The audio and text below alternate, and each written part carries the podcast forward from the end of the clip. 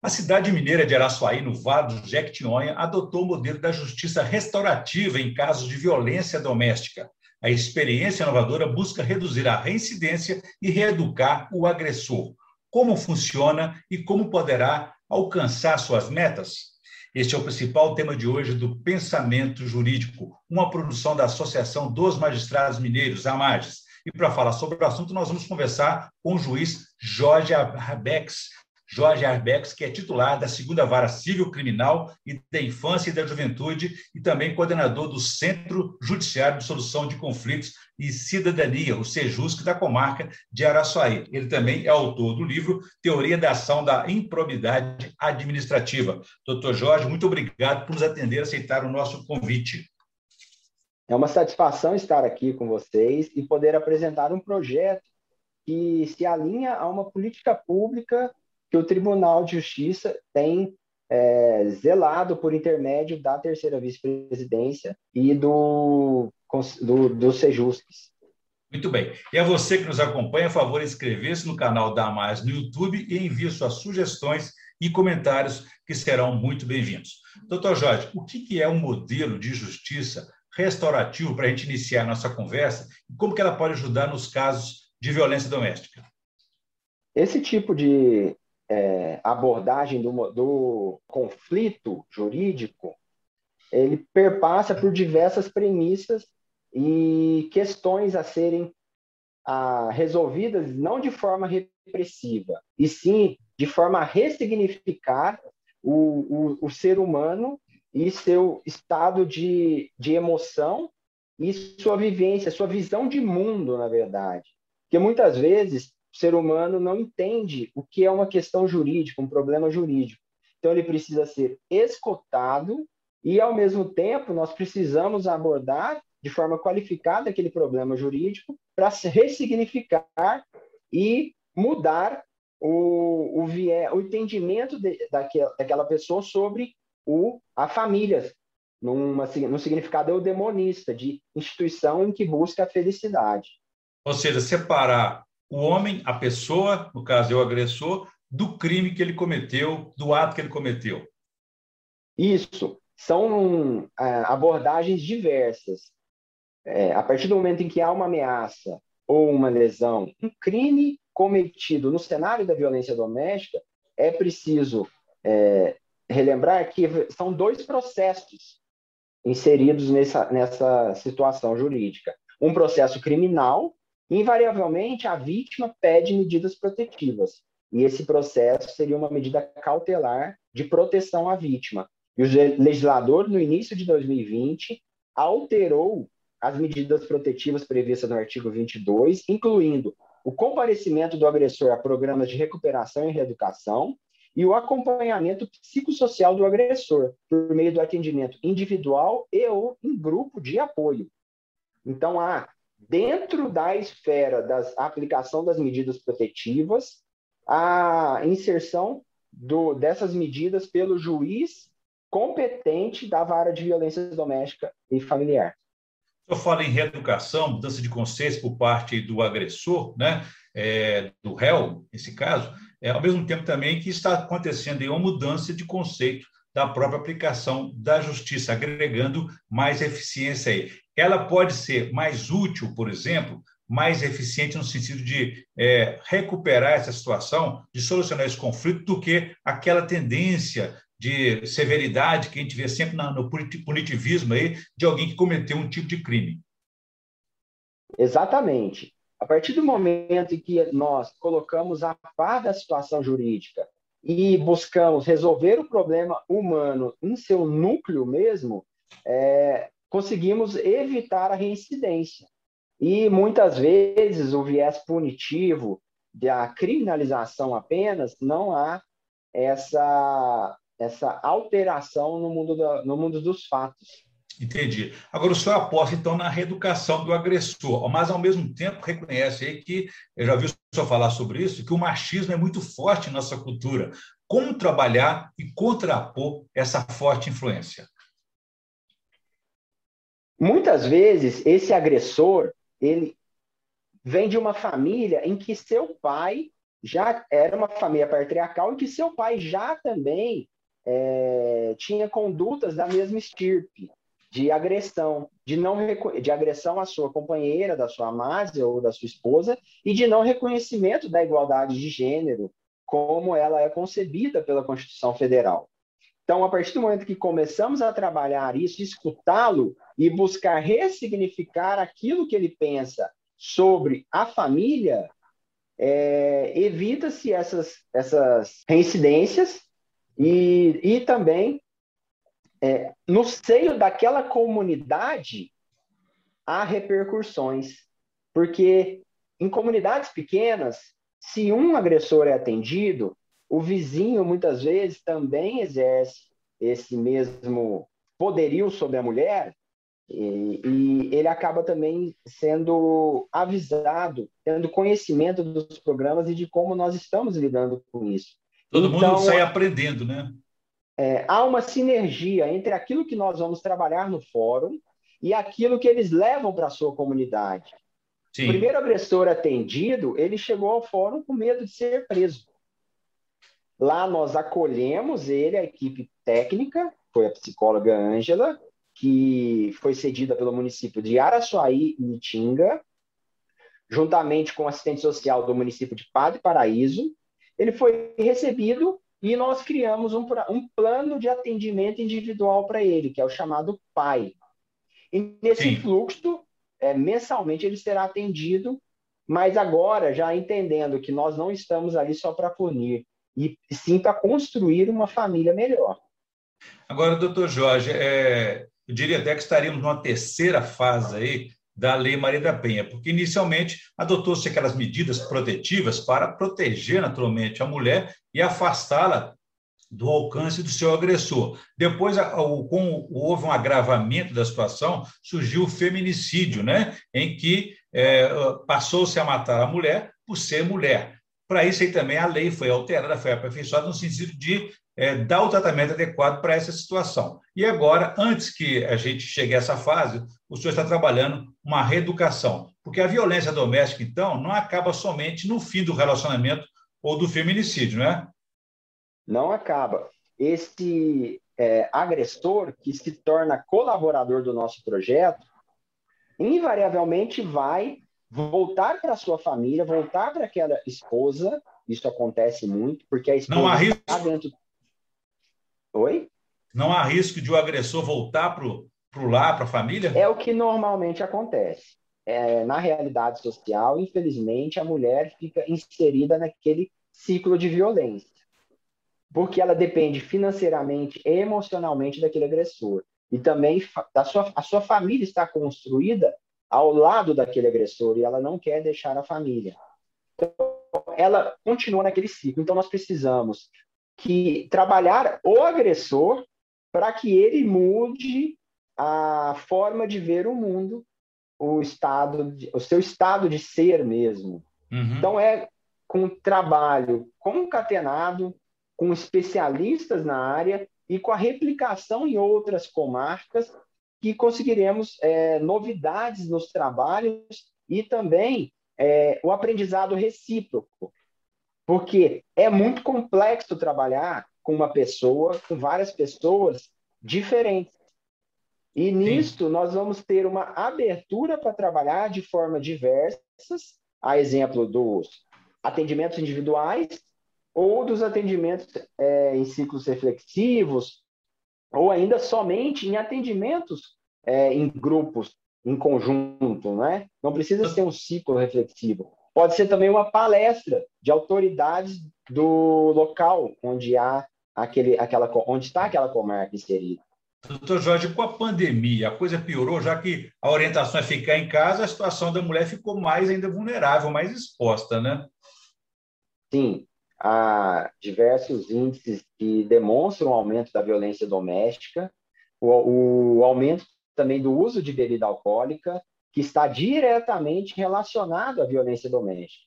Então, um dos núcleos de trabalho do atendimento desse projeto nosso aqui de Araçuaí do Tribunal de Justiça, o Restaurar, Por isso ele é um programa multidimensional de atendimento ao agressor. Multidimensional para buscar várias facetas, incluindo a questão da família, das drogas e do álcool. Também vai perpassar em palestras, ciclos reflexivos, que serão abordados esses assuntos. Mas Sim. o principal é a importância da família e da busca da felicidade, pra, porque trabalhando o agressor, vamos trabalhar também o ponderamento da mulher e que os filhos daquele casal não venham a replicar futuramente as mesmas condutas. E senhor falou também sobre os efeitos sobre a comunidade, né? É, como tem sido a adesão a esse programa? Porque pode parecer para alguns que é impunidade, em vez de punição, a pessoa está recebendo reeducação. São esferas diversas. O trabalho que estamos fazendo é dentro das medidas protetivas de urgência que obrigam o agressor. Não se trata do crime, do processo criminal, porque a partir do momento em que a agressão chega ao judiciário, são dois processos diversos que serão é, terão seus processamentos é, em, é, discriminados, podem ser até juízes diferentes, a depender da comarca. Mas não há uma relação intrínseca entre o processo criminal e a ação criminal e o processo de medidas protetivas de urgência. Lembrando que, por ser uma medida protetiva de urgência, há o artigo 24A, que obriga o agressor a comparecer nesse, nesse programa sob pena de descumprir decisão judicial que defere medida protetiva, que é um crime com detenção de três a dois, três meses a dois anos. Então, em alguns casos, é...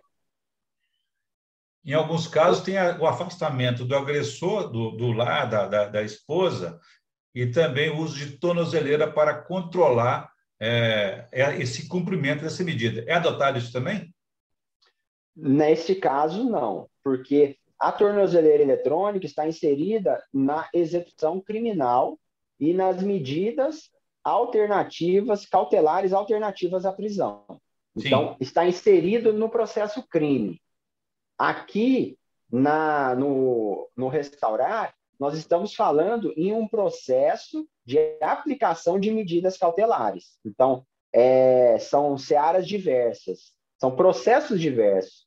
Pensando assim, seria um processo crime e um processo de aplicação da medida. E esse processo, é, ele sai do, do gabinete do juiz com uma sentença de aplicação de medidas, a secretaria intima o agressor a comparecer ao, ao, ao Sejusc em determinada hora e determinado horário para dar início ao programa Restaurar. Então, a partir desse momento, ele é inserido como colaborador, ele é recebido no atendimento individual e começa a receber esse tratamento de ressignificação, diverso do, da ação penal. Não se misturam. Doutor Jorge, qual que seria o perfil o perfil, existe um padrão de perfil do agressor na violência doméstica, porque às vezes ele pode ser entendido como um cidadão comum que comete, né, que pratica essa violência doméstica até de maneira cultural, como o senhor mesmo já observou aqui. Existe um perfil que dá para identificar alguma característica que define assim, ó, esse aqui ele tem essa, essa possibilidade, essa tendência. É difícil falar em um perfil único de agressor, de um etiquetamento de quem seria o agressor, quem sempre é, revela como agressor na sociedade dentro do seu contexto familiar. Porque pode ser o marido é, agredindo a mulher, pode ser um filho agredindo a mãe, mas um contexto muito típico dessas situações é aquela que está inserida o álcool e a droga. Isso é também. E também o, o, patriar, o, o sistema patriarcal, que já vem de décadas, nas comunidades mais vulneráveis também, de apenas é, continuar com aquela conduta em que o pai já adotava, que é de superioridade frente à mãe. Há, sim, essas vertentes, que são muito comuns, mas não há um etiquetamento é, linear, pois em todas as esferas sociais, camadas sociais, se pudermos chamar de classe A, B, C, existe a violência doméstica. E todos serão intimados para participar do restaurar, independentemente da sua classe econômica, da sua é, concepção de mundo. Então, todos serão é, tratados como iguais para participar do, do, do programa do início ao fim, sob pena do crime do artigo 24A da lei. E essa experiência já, já iniciada em Araçuaí já deu resultados? Os resultados ainda não, ainda já estão muito bons, porque a receita aqui utilizada, ela é uma receita de baixo custo e com uma metodologia simples, apesar de um assunto muito complexo. Então, o maior desafio era iniciar os atendimentos em meio à pandemia. Além do que do ano e meio que nós buscamos criar o projeto e entender onde inserir no meio jurídico um projeto de políticas públicas necessárias. E também sensibilizar o administrador público para contribuir com a questão financeira, que é a sessão de funcionários da assistência social, que é um psicólogo, um assistente social, para acompanhar esses agressores. Então, já temos aqui em Araçuaí, ainda não na questão da reincidência, mas assim, na questão de concretização do processo, do projeto, tem sido muito é, benéfico aqui já para a sociedade e os atendimentos já iniciaram, com mais de 10 atendimentos no último mês. Esse mês já tem um projeto aí de uns 15, 20, planejamento de uns 15, 20 atendimentos só no município de Araçuaí porque cada município vai, ser, vai ter o seu atendimento gerido por, pela equipe do Sejusc, que é uma, é uma terceirizada que trabalha com a gente, que faz a gestão de documentos, e, um, e, a, e, a, e o centro de aplicação técnica, que no caso eu tenho uma psicóloga, é, que é especialista, que veio do município de Itinga e de Araçuaí. Então, nós estamos estudando muito formatos de aplicação das metodologias. Porém, a gente não pode fechar, porque cada comarca tem sua estrutura. Belo Horizonte é diferente de Araçuaí, que é diferente de Varginha, que é diferente de Poços de Caldas, que é diferente de Araguari e de Equitinhonha, que são duas comarcas que já entraram em contato para replicar o programa. Nós não podemos fechar o atendimento, a metodologia técnica de atendimento diante dessas realidades. Mas nós temos que fechar um mínimo de, de uma premissa ma maior para que ela seja é, iniciada e finalizada com a entrega do certificado para esse agressor e também é imprescindível que a gente também trabalhe os fluxos, desde a sentença até a intimação e a chegada desse agressor no centro judiciário, no SEJUSC um acompanhamento permanente. Parabéns pela iniciativa e, naturalmente, ele está inserido aí nessas inovações do Tribunal de Justiça de Minas Gerais, que tem adotado também, adotado, recentemente, métodos consensuais para resolver, solucionar conflitos nos lares aí, por meio do SEJUS, que o senhor também coordena na região. Parabéns pela iniciativa e porque nós estamos falando de um problema social, né? um problema que é uma prática impregnada na sociedade brasileira e talvez até mundial também, precisamos cuidar de uma maneira diferente para poder tentar resolver esse problema, não é verdade?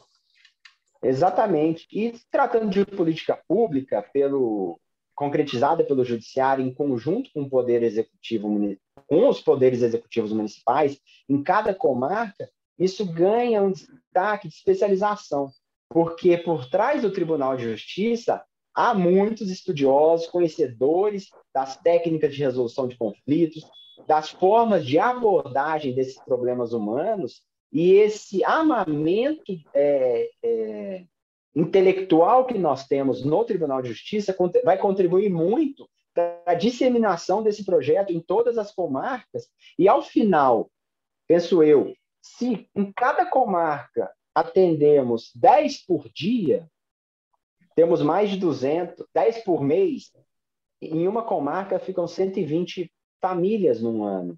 Em 200, 200 e poucas comarcas, que são sedes de Sejusc, o número, então, seria um número considerável para mudar a concepção de igualdade de gênero em todo o estado de Minas Gerais. Muito e... interessante, né? muito interessante, porque não é um problema só, só jurídico, né? é um problema humano, precisa envolver outros parceiros e a própria sociedade. Doutor Jorge, é, nós estamos na reta final. Eu gostaria que, antes de encerrar o programa, o senhor pudesse fazer para a gente aí a indicação de leitura para a nossa audiência. Por favor, o que o senhor tem para nós? Eu, todo dia, eu faço a leitura de um livro que muitos também devem compartilhar esse mesmo sentimento que eu compartilho. Na parte da manhã, na hora que eu acordo, eu leio a Bíblia. Então, essa é a minha indicação de leitura. Leiam um capítulo, dois, é, leiam os Salmos, o Novo Testamento. Essa é a minha indicação de leitura que é, Deus coloca, no, Deus colocou na, no meu coração esse projeto. Então, é, é para Ele assim a gente tem que honrar um pouco, trazer essa serenidade, essa paz e essa e crer em Deus, independente da religião, mas a crer que nós temos algo melhor, em especial nesse momento de pandemia. Deus abençoe Sim. todos nós, né? Muito obrigado. Boa indicação, com certeza. Bom, eu conversei aqui com o juiz Jorge Arbex Bueno, que é titular da segunda vara civil criminal da infância e da juventude e coordenador do Centro Judiciário de Solução de Conflitos e Cidadania, o Justo da comarca de Araçuaí. Doutor Jorge, obrigado pela entrevista. Foi um prazer falar com o senhor. Satisfação é toda minha. Deus abençoe a todos nós e todos os telespectadores. Muito obrigado. Falamos então aí sobre a adoção do modelo da justiça restaurativa para solucionar problemas da violência doméstica. E é você que nos acompanhou até aqui pode ver e rever essa entrevista nos canais da Amades, do YouTube, nas redes sociais e também no site da associação. Ficamos por aqui. Obrigado e até a próxima.